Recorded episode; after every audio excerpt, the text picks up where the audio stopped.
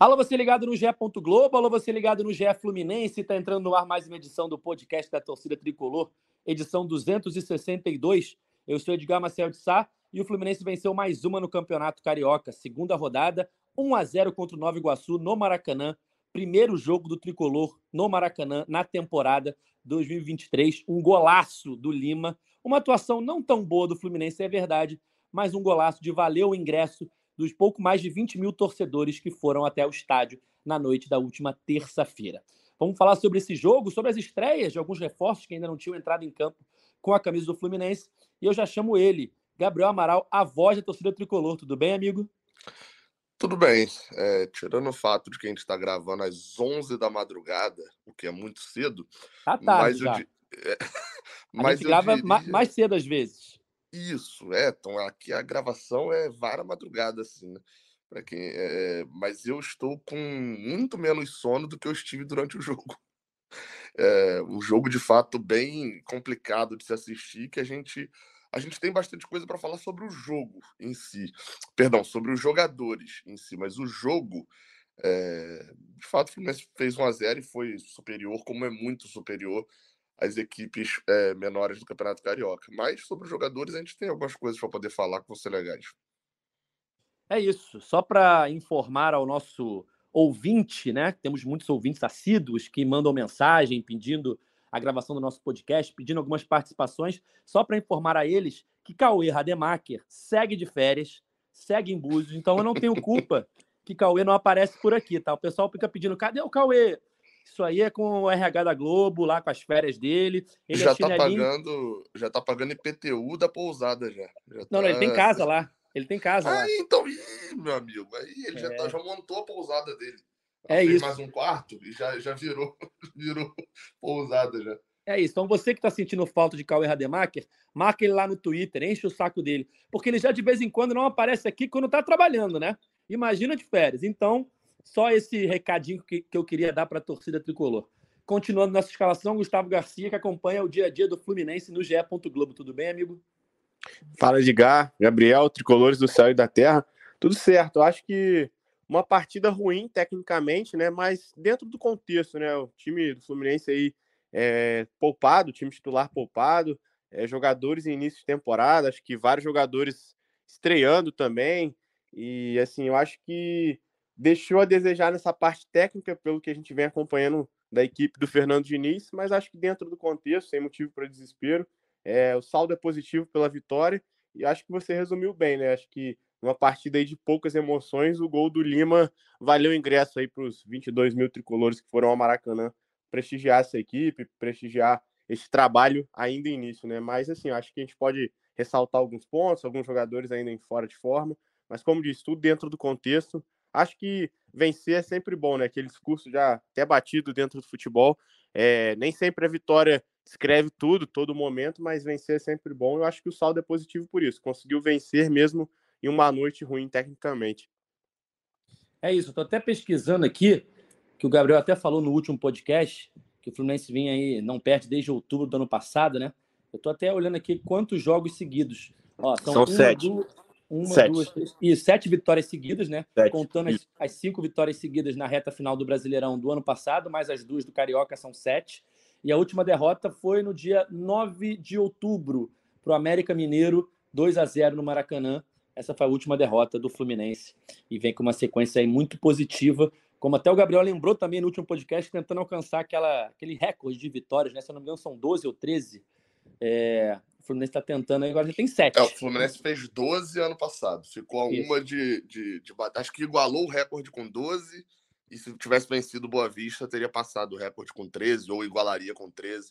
Falando agora de cabeça, né? Mas é, mas é, é por aí. Tem que chegar a 13. O negócio é, é isso aí. Já temos sete. Vamos ver se o time de Diniz consegue alcançar mais essa marca. Vamos falar rapidamente aqui uma análise do jogo. Fluminense 1 a 0 no Nova Iguaçu. Fluminense chega aos seis pontos, é líder da Taça Guanabara junto com o Flamengo, perde ali no, no, critério de desempate, né, no saldo de gols, mas tem o mesmo número de pontos do Flamengo. Dois jogos, duas vitórias. 1 a 0 um joguinho meio ruim, o Fluminense com muitos é, jogadores novos, reforços, um time ainda não muito entrosado e não jogou bem. A verdade é essa. O Fluminense teve uma outra chance boa, teve uma boa chance de cabeça com o Alan. Acho que essa foi a principal chance que eu me lembro. É, teve o gol do Lima, que foi um golaço. Não foi uma grande jogada, porque a bola é rebatida pela zaga e ele pega de primeira, mas ele tirou ali um coelho da cartola, né? Acertou uma bomba no ângulo.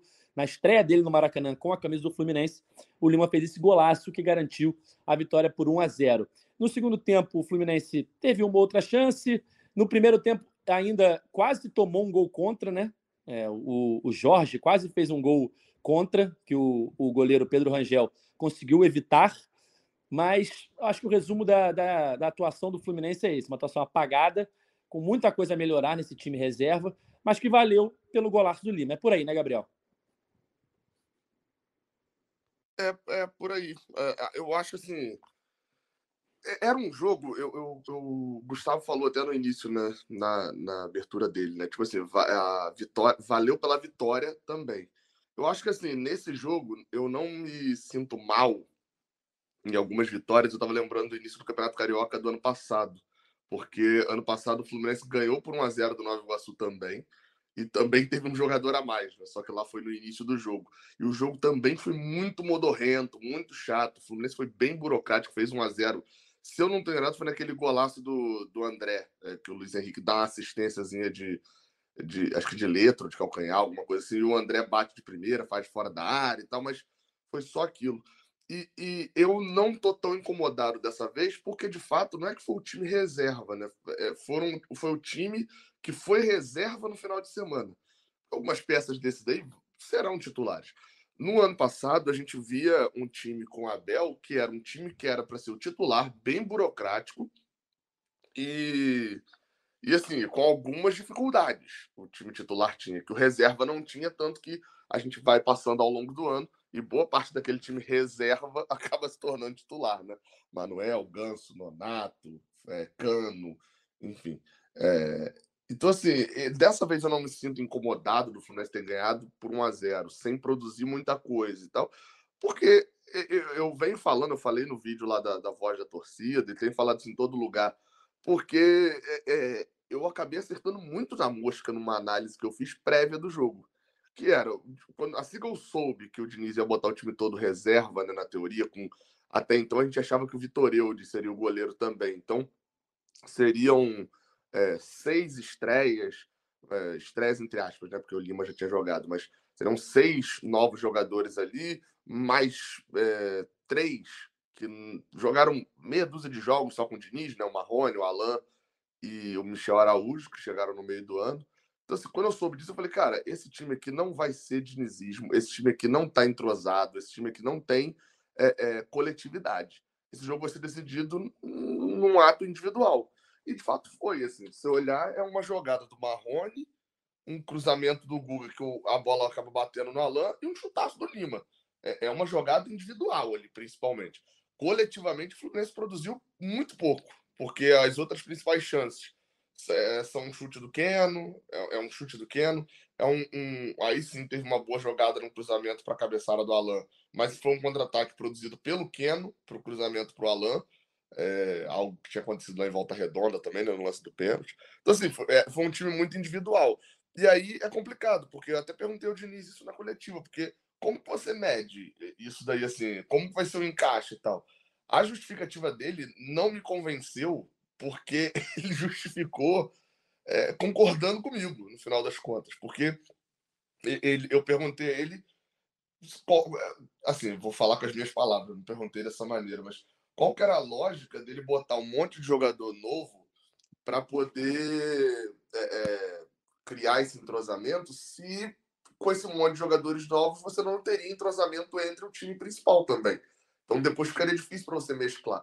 E aí ele meio que concordou, ele explicou que ele queria que todos evoluíssem juntos, que todos esses jogadores precisavam né, de, de jogar e tal é, é, juntos, só que ele já pensa em mesclar na frente já.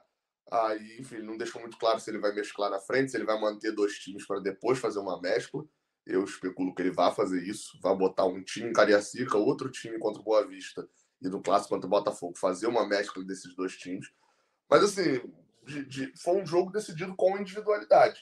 E, e, é difícil, porque a individualidade ela também depende da coletividade. A não ser que você tenha um jogador que consiga passar por quatro, cinco jogadores, é, vai sempre depender de uma boa tabela para receber bem na frente. E o Fluminense fez poucas tabelas. Acho que a maior parte dos. O, o, o retrato desse, desse meu comentário é o seguinte: a quantidade de vezes é, que o Fluminense perdeu a bola porque ficou um segundo a mais com a bola. Foi desarmado o jogador.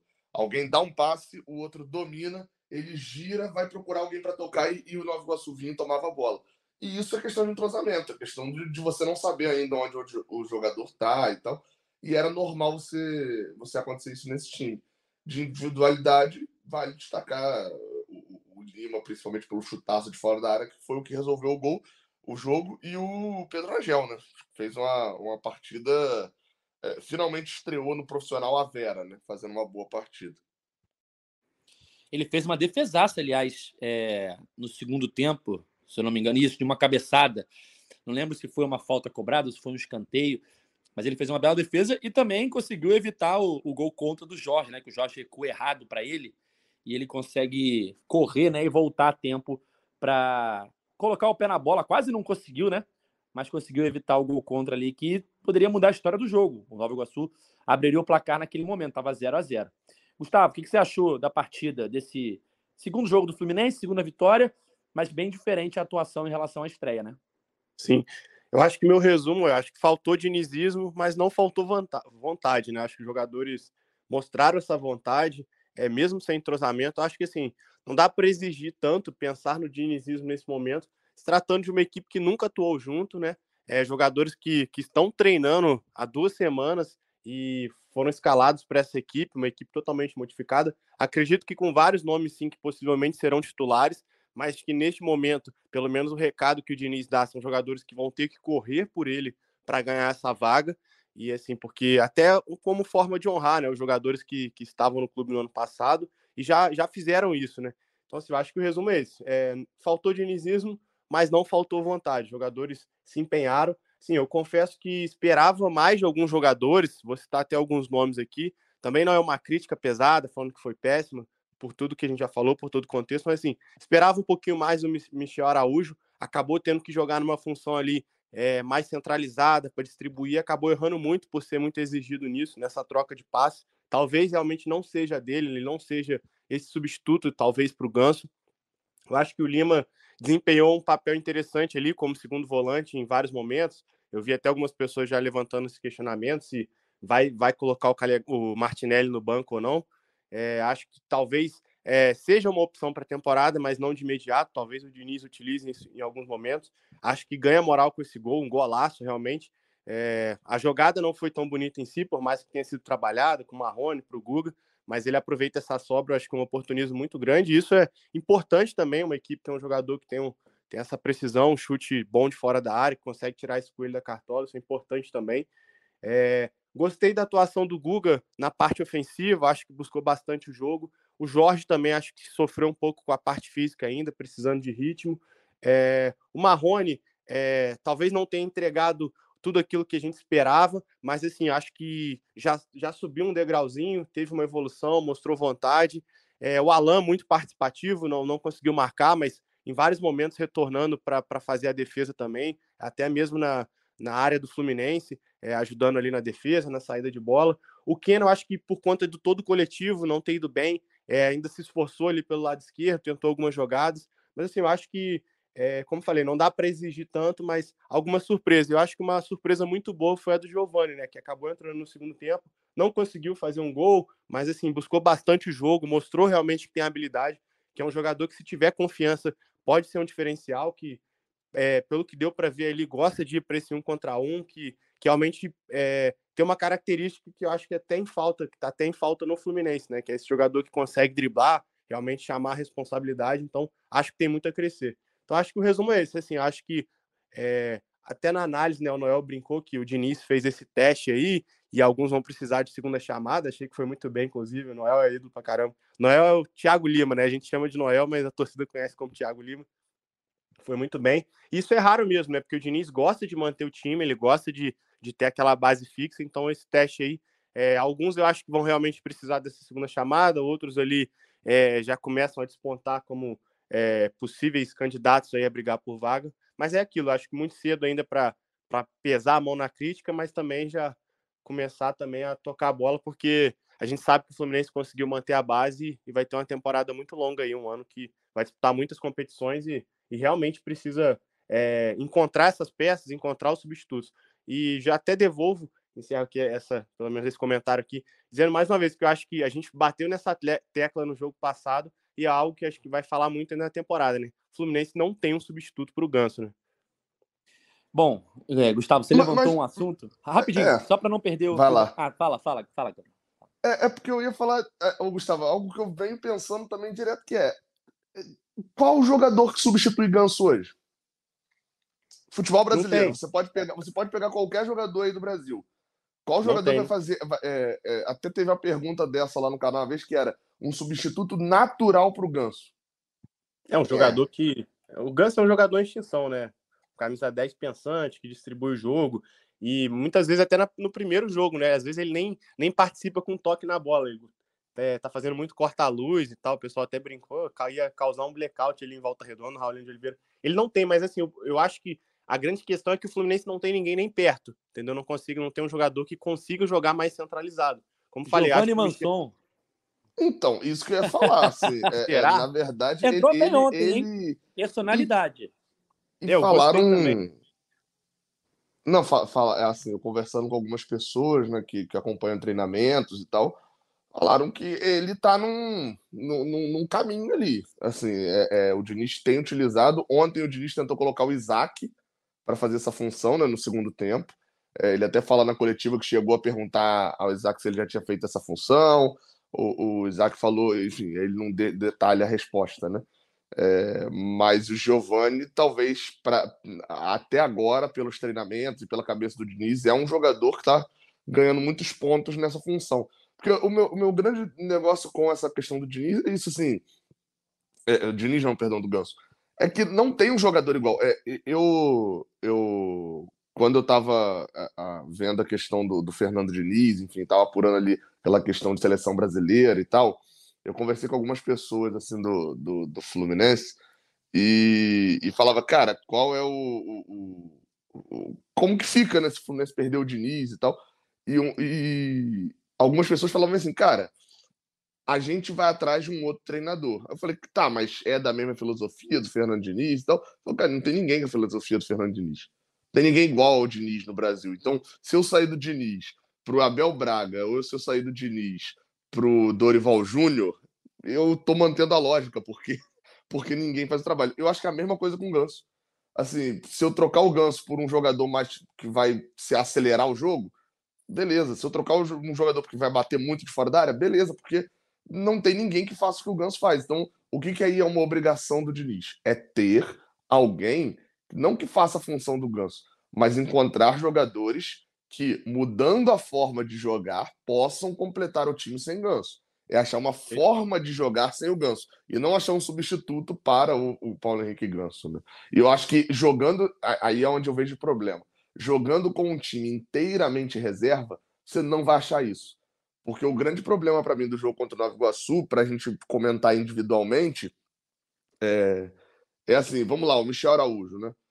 O, o Michel Araújo ontem estava jogando com o. No, atrás dele ali o Felipe Melo e com o Lima. À direita com o Guga, à esquerda com o Jorge. Eles nunca jogaram juntos.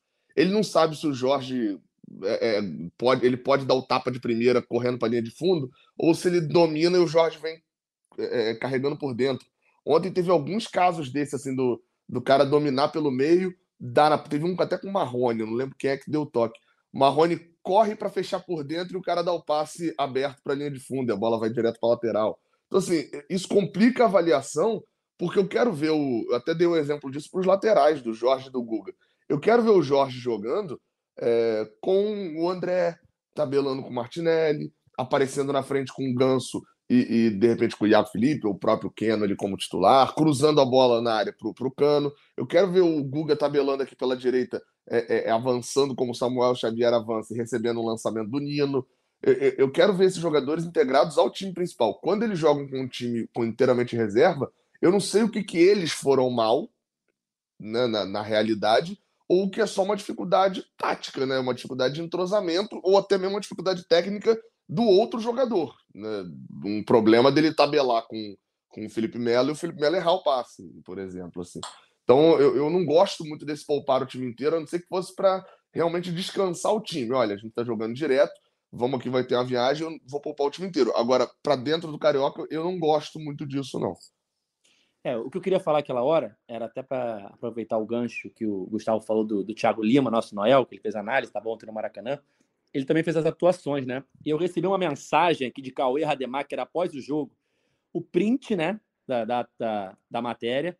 Atuações do Fluminense. Lima e Pedro Rangel são decisivos contra o Nova Iguaçu. Jorge estreia bem. E recebi o seguinte comentário ranzinza de Cauê Rademacher. Edgar, rasga, rasga o Noel com essas notas, por favor. Jorge estreia bem é uma afronta ao torcedor. Aí eu queria levantar a bola para vocês aí, Gabriel. O que, que você achou da estreia do Jorge? Eu acho que ele tem ainda a melhorar na parte física. Eu acho que ele claramente não está no seu é, estágio físico ideal. Uma atuação assim não comprometeu, quase fez o gol contra, é verdade, mas dá para ver que ele pode melhorar muito ainda a parte física. Para variar, a resposta está na, no meio termo para mim, é, do caso do Jorge. Eu, assim, para começar, o que eu falei, eu não consigo condenar. Eu, eu, eu, vi até um movimento mais forte. Eu não abri Twitter durante o jogo, não abri WhatsApp nem nada, de, nem depois do jogo eu olhei direito, mas vi um movimentozinho ali de uma, umas críticas ao Jorge que eu tava achando fora do normal. Assim, eu concordo com a crítica muito forte, aquele recuo maluco dele pro Pedro Rangel, porque ele fez duas coisas que não se fazem, né? Que é recuar a bola quicando pro goleiro e recuar a bola na direção do gol.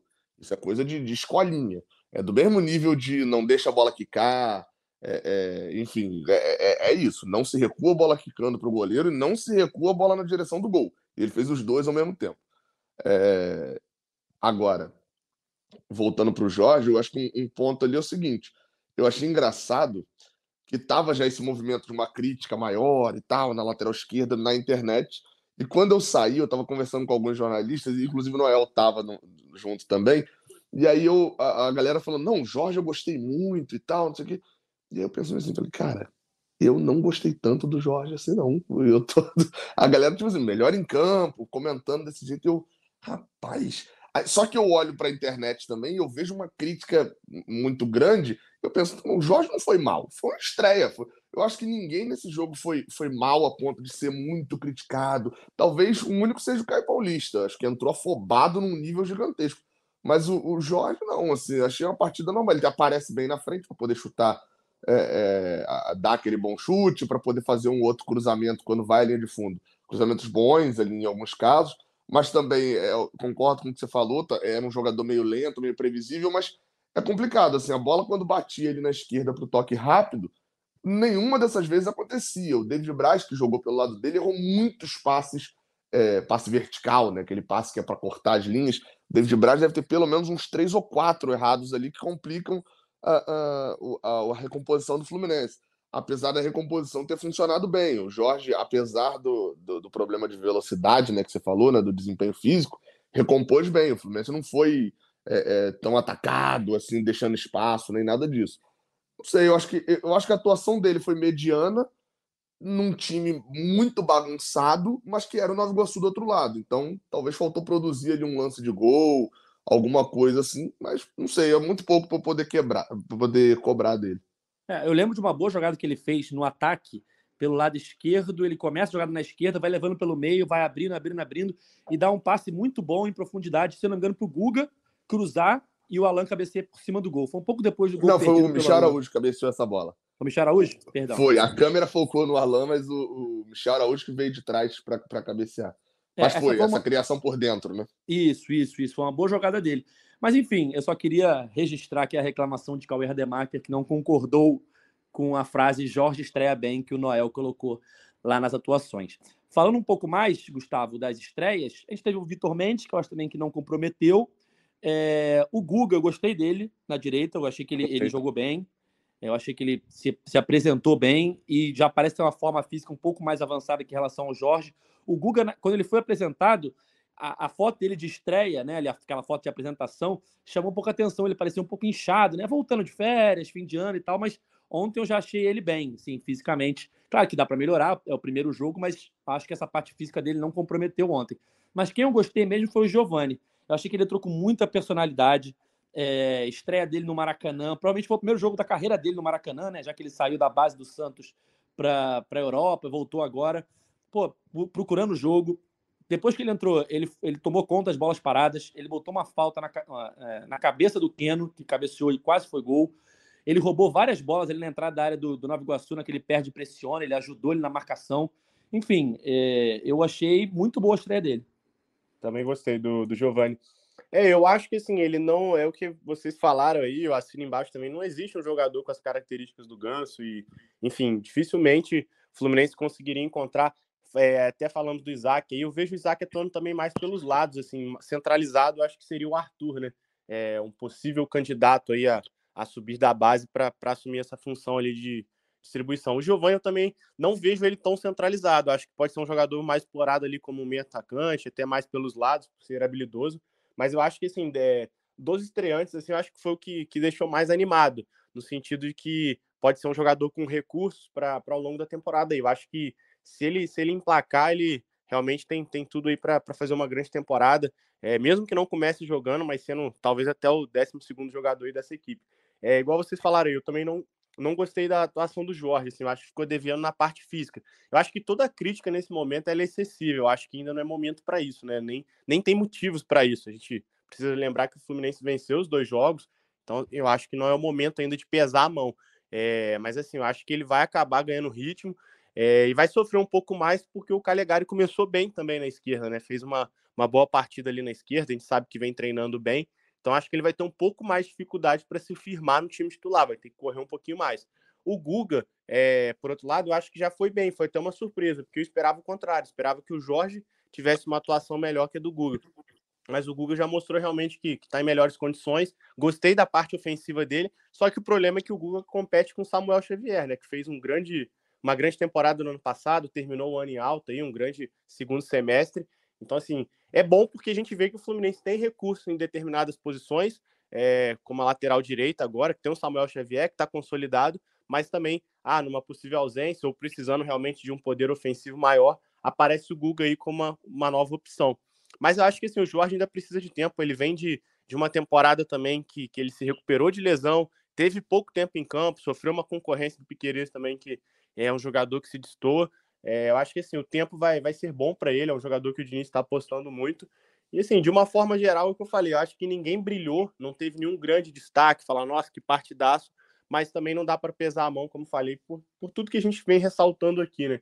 É, em relação ao Vitor Mendes, achei que ele, ele foi tranquilo na, no sentido de desarme, assim como o David Braz. David Braz acabou errando muito é, na troca de passe, talvez não seja dele mesmo, mas assim, é, foi bem já, por outro lado, no, na questão dos desarmes.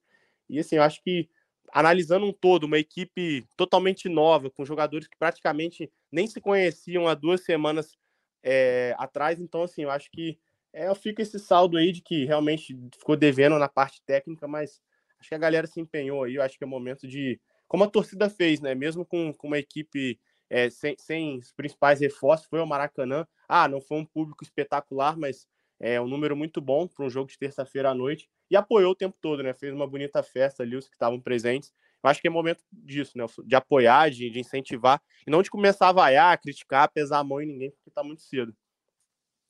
Perfeito. O, o, Foi bom essa sua explicação melhor sobre o Jorge, e eu concordo contigo. Não foi uma grande atuação, não foi uma atuação péssima também, uma atuação mediana.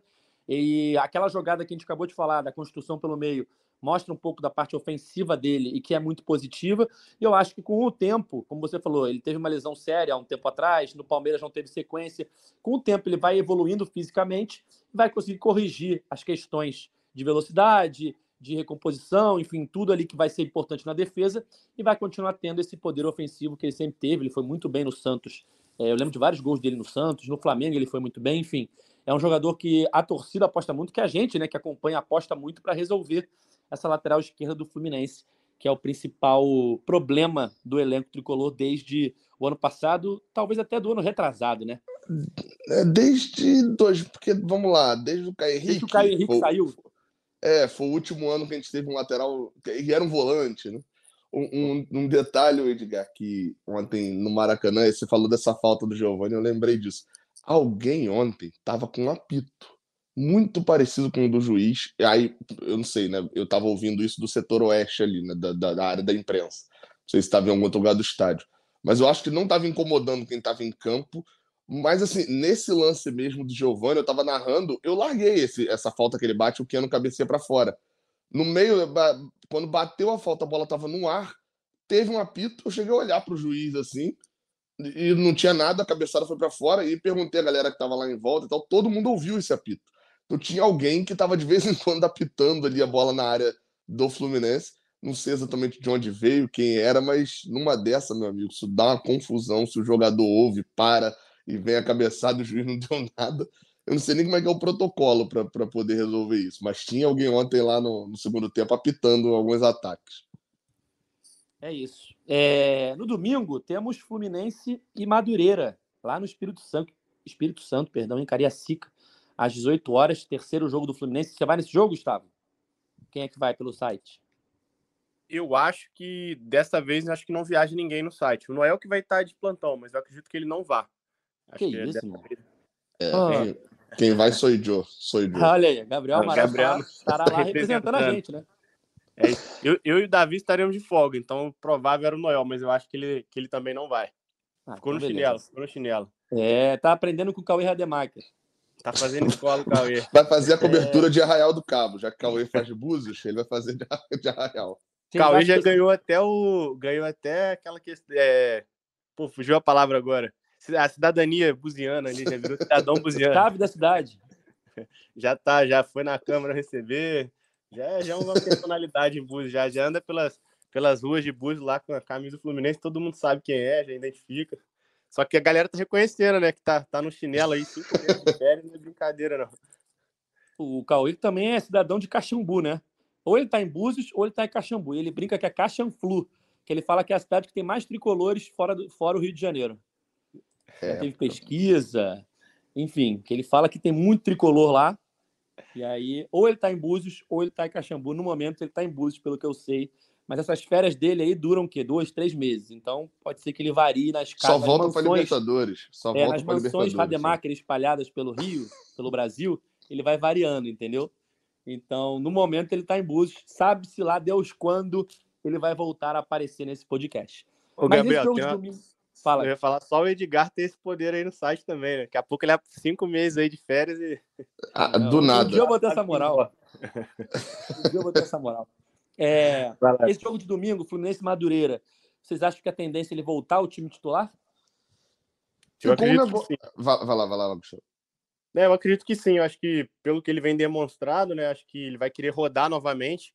E não me surpreenderia se viesse novamente com a escalação que atuou em volta redonda, né? Ele tá deixando bem claro ali que ele tá, tá tentando forçar essa preparação, tá subindo a carga, é, até extrapolando um pouquinho, para depois deixar os jogadores se recuperarem. É, acho que ele tá, tá pegando essa batida aí junto com, a, com toda a fisiologia, os fisioterapeutas, então ele tá, tá nessa, sobe a carga por ser início de temporada. É, a gente até subiu uma matéria no GE, né, falando um pouquinho sobre isso, que durante essas semanas aí de preparação, essas duas semanas aí, foi como se o Fluminense é, tivesse atuado, é, tivesse feito uma carga acima do que quatro jogos para o período. Foi como se o Fluminense tivesse se esforçado mais durante essa preparação do que se tivesse atuado em quatro jogos é, da temporada passada. Então, assim, ele claramente está subindo a carga, é, deixando os jogadores ali exaustos mesmo, e depois segura um pouquinho para eles irem subindo nessa preparação. E, assim, pelo que a gente acompanhou também nas coletivas, vem conversando nos bastidores, os jogadores realmente, assim, estão empenhados, estão se dedicando, mas, digamos assim, estão, estão sofrendo, né, nas mãos aí do Diniz, da comissão técnica, com essa preparação. Então, acho que ele ele foi para foi esse jogo em volta redonda com a base que ele tem confiança para estrear bem, estrear com moral é, desgastou os jogadores, agora poupou um pouco, tanto que ele nem levou para o banco, com exceção ali do Nino, e agora a tendência é que volte com, com a equipe que atuou em volta redonda. Ou talvez já comece até a mesclar, né? Mas eu apostaria na, na mesma escalação. Lembrando que o Fluminense ainda tem a semana toda para treinar, muita coisa ainda para decidir. Fica a dúvida sobre isso. Você falou, começando pelo final, Gustavo, do, do dos que não foram para o banco, e o Fluminense divulgou né, no, na informação ali para a imprensa, divulgou os que jogadores que foram poupados, né? Aí tá lá Fábio, Manuel, jogadores que nem, nem viajaram, entre aspas, para o Maracanã para poder serem relacionados para o jogo. E assim, entre os jogadores poupados, está lá todo mundo que foi titular no, no sábado, exceto o Nino, e tá lá o Alexandre Jesus, assim também. Eu, eu queria muito entender por que, que pouparam o Alexandre Jesus, se ele não. Enfim, fica aí a, a, a, dúvida. Foi corte, foi corte. É, é, mas entrou no poupado, né? Entrou na. Preservado. Entendi, não entendi muito bem. Para bilhar final de semana. O, o, aí, enfim, quando vem a outra parte, né, do, do, do sobre, sobre o jogo lá, eu, eu fico um negócio meio estranho, que é o time principal, na teoria, joga no, no, no estádio mais longe, na viagem mais longa, no, e o time que, na teoria, o reserva, né, vai jogar o, o, o, jogo no Maracanã, com gramado bom, enfim, com, com toda a mordomia. Como não é um titular e reserva, a princípio, né? Eu acho que o Diniz, ele, o que ele mais está prezando é esse grupo aqui, eu não preciso trabalhar tanto para poder colocar uma filosofia nele, né? Porque eles já estavam aqui no ano passado, eles já passaram dessa época, e esse outro aqui eu preciso dar um foco maior. Eu continuo achando que o ideal seria ele ir mesclando. Por exemplo, nesse jogo agora, ele queria passar um recado, ali acho que tinha um simbolismo de no primeiro jogo ele colocar o time todo de 2022. Beleza. Aí nesse jogo agora, colocasse o Jorge, colocasse o Lima e colocasse o Keno. Aí no outro jogo, ele já vinha com Guga, já vinha com Vitor Mendes e, e, já aparecia com Felipe Melo de titular também e botava o Marrone. E, e fosse variando assim, mesclando, que eu acho que no final das contas os jogadores teriam a mesma quantidade né, de, de minutos jogados, mas isso iria é, tendo ali uma, uma, uma sincronia com o time titular também. Mas, enfim, acho que ele vai optando assim até o jogo contra o Boa Vista. Acho que a gente deve ver um time principal quanto lá em Cariacica contra o Madureira. Deve ver um time parecido com esse de hoje contra o Boa Vista no meio de semana. E aí no clássico contra o Botafogo a gente deve ver uma mescla maior, até porque sabe, a filosofia interna né, de, de, de, ganhar clássicos, né? Então, a, acredito eu, a gente deva ver um time mais mesclado dessa maneira. Então, vão ser os dois jogos no Maracanã, os dois primeiros com time alternativo, né? Então, próximo... Então, a, a, chutaria que sim, imaginando, né? Porque o próximo é Cariacica e depois é Maracanã. Eu acho que também é uma forma de presentear, digamos assim, os torcedores, né? Igual de Volta Redonda, também do Espírito Santo, que não tem a oportunidade de acompanhar o Fluminense ao longo do ano, né? Assim, acho que pensando por esse lado, é, acho que é uma forma de, de, como eu falei, né? De presentear o torcedor mesmo, né? De ter a oportunidade de ver as principais peças e tal. Acho que não seja o foco do Diniz isso, falando, não, vamos, vamos para o Espírito Santo com a equipe principal, porque o torcedor, mas assim, acaba sendo uma forma assim de, de coroar o torcedor, né? Que vai ao estádio, que às vezes não tem oportunidade de estar presente ali no dia a dia do clube, né? E assim, a torcida tricolor do Rio de Janeiro, claro, que quer estar presente em todos os jogos, mas vai ter uma temporada longa aí para prestigiar todo mundo, né? É, e, de, e, depois o Fluminense. Não, o Fluminense tem um jogo que é, que é em volta redonda, né? Porque depois é Boa Vista, né? A sequência é tudo, quase tudo Maracanã, né? Porque é Boa Vista no Maracanã, Botafogo Maracanã, aí tem o Volta Redonda, né? Em Volta Redonda mas tem o Angra Dax no Maracanã, o Vasco no Maracanã, a Portuguesa no Maracanã e o Bangu e o Flamengo, que é capaz do Bangu vender esse mando para o Maracanã também, ou até o jogo sem moça bonita, mas isso é lá só depois do Carnaval, né, lá em março.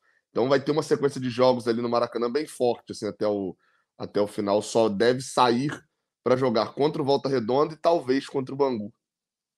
É isso, porque o último jogo é contra o Flamengo, que é no Maracanã de novo, né?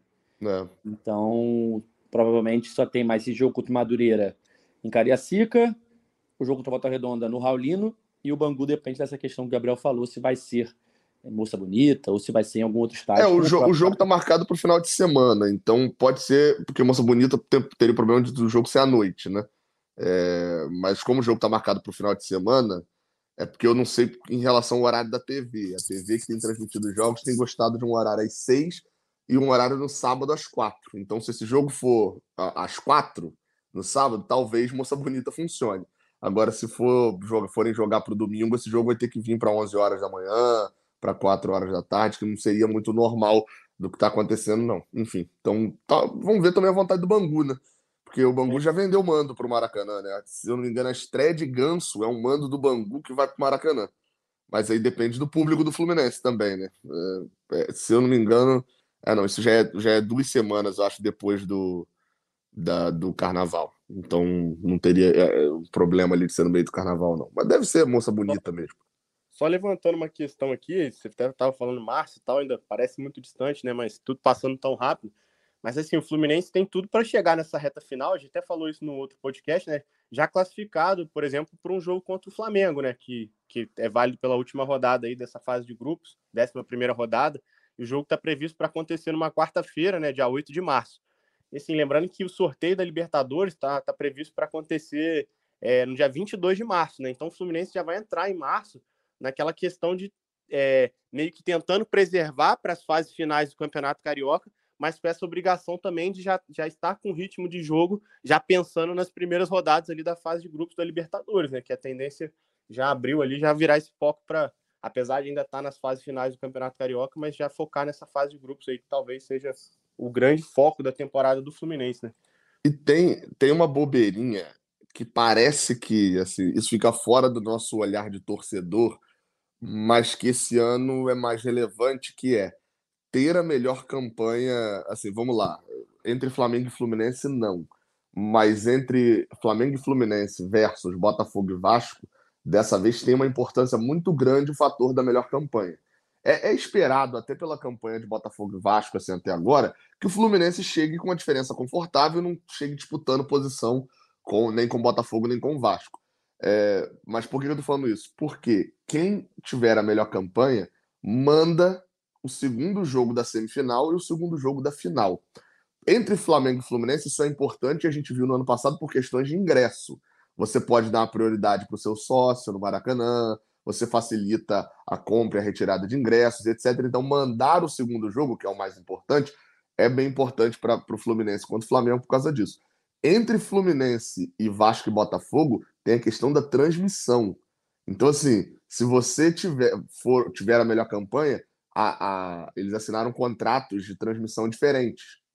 Tanto o Fluminense assinou o mesmo que o Flamengo e o Botafogo assinou outro contrato junto com o Vasco. Então, quem for o mandante no segundo jogo, a transmissão será de quem comprou os direitos do Fluminense, se o Fluminense for o mandante. E isso é muito mais interessante. É algo que fica fora do olhar do torcedor, mas que é algo que o, o, o Fluminense, é, é, a parte mais de marketing, e, e, etc., é algo que tem importância na arrecadação também do, do, segundo jogo, de ter a melhor campanha. Talvez isso não vá para dentro do campo, mas é, mas é mais um fator fora do campo que preocupa, que é esse negócio de você ter o mando, ter o ingresso, né, ter a facilidade da operação e tal, do jogo que é mais cheio, de poder facilitar ali um caso do torcedor. Espero que o torcedor do Fluminense tenha aprendido, igual no ano passado, a, a efetuar a compra do, do ingresso né, para o jogo de volta é, facilidade, comprar o seu ingresso como sócio, adiantar e etc. o processo, não esperar. Espero que a direção do Fluminense também tenha aprendido a dar uma diferença grande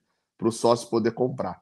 É, mas importam para esses dois casos aí a melhor campanha. Mas eu acho que esse Fla-Flu tende a ser um, um Fla-Flu meio que já decidido na, na competição também, entre talvez disputando posição entre um e outro só mesmo, porque é, Vasco e Botafogo tão, começaram aí num nível bem abaixo, né, com o time reserva, e mesmo assim não estão pontuando direito.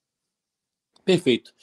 Vamos chegar ao fim, então, de mais uma edição do podcast É Fluminense. É, Gustavo, teve alguma coisa que faltou? Tá lembrando de algum assunto aí para reforçar ou foi isso? Acho que é isso, né? Acho que é isso. Falamos aí do, do jogo, previsão para a próxima partida em Cariacica.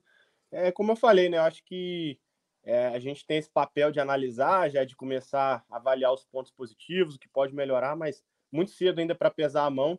E acho que a vitória ela, ela traz confiança, ela traz é, até um conforto que pode ser perigoso em vários momentos, mas eu acho que neste momento especificamente, eu acho que ela é importante para trazer essa é, a, a, confiança para os jogadores, para alguns jogadores que estão estreando, para eles sentirem também o, o, peso da camisa, a torcida, esse contato. Então, assim, eu acho que é, é um bom início de temporada do Fluminense, deixa é, a torcida esperançosa, a gente que também que acompanha o dia a dia do clube, é, como a gente vem falando, falando isso também na, na primeira edição, acho que Fluminense é, fez uma boa temporada no ano passado, avaliando todo o saldo, terceira colocação no Campeonato Brasileiro, campeão carioca, semifinalista da Copa do Brasil. Claro que a torcida quer mais, e eu acho que esse algo a mais pode vir esse ano com, com esse elenco mais estruturado, é, jogadores que, que chegaram para preencher alguns vazios, ainda alguns devendo, acho que podendo é, demonstrar mais, como a gente já citou aqui, eu acho que o Michel Araújo é um jogador que tem potencial, pode deslanchar. Marrone, é, por mais que tenha subido um degrau, também é um jogador que a gente ainda tem uma expectativa. Jorge ainda fora é, de forma, digamos assim, tentando recuperar o ritmo de jogo. Mas no balanço geral, acho que, que fica esse saldo positivo. O Fluminense agora com o Giovani também, mostrando que pode ser uma peça importante. O Lima com esse golaço aí, eu acho que é, tende a crescer. Talvez ali tendo que se adaptar mais a essa função de segundo volante em determinados momentos. Mas assim, eu acho que fica, fica um saldo positivo. O Fluminense ganhou também com, com o Alan retornando em melhores condições. Então, assim, eu acho que é, eu acho que é fazer o que a torcida fez no Maracanã, apoiar, apoiar neste começo, é, seguir sonhando, seguir acreditando que tem tudo para ser uma grande temporada. Perfeito, valeu, Gabriel. Valeu, valeu. É, espero. Os, os dois jogos foram muito chatos, né? É, o, o, lá em, em Volta Redonda foi um pouco menos, mas o jogo de ontem, meu amigo, assim, só não foi pior do que o Novo Iguaçu ano passado, porque o, o ano passado foi no Luso Brasileiro, que é mais longe para mim, né? Então eu acabei tendo que refletir mais tempo na volta sobre esse jogo. Espero jogos legais, aguardo por jogos legais do Fluminense, mas enfim, se continuar se jogar 70 jogos no ano chatos, ganhar por 1 a 0 vou estar tá mais feliz do que com jogos legais perdendo. Então é, é, espero jogos legais, mas espero a manutenção do resultado também. Enfim, tamo junto, até a próxima. É isso. Domingo, 18 horas, Fluminense volta a campo para enfrentar o Madureira pela terceira rodada do Campeonato Carioca. O jogo vai ser em Cariacica, no Espírito Santo. Então temos um encontro marcado na próxima segunda para falar sobre esse jogo e sobre a próxima semana do Fluminense. O nosso podcast está nas principais plataformas de áudio. É só procurar por GE Fluminense ou então no seu navegador ge.globo barra Fluminense.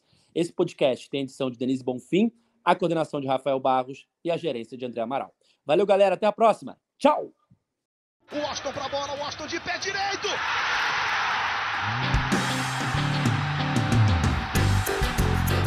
Sabe de quem? Do Fluminense! Do Flusão! do tricolor das Laranjeiras. É o GE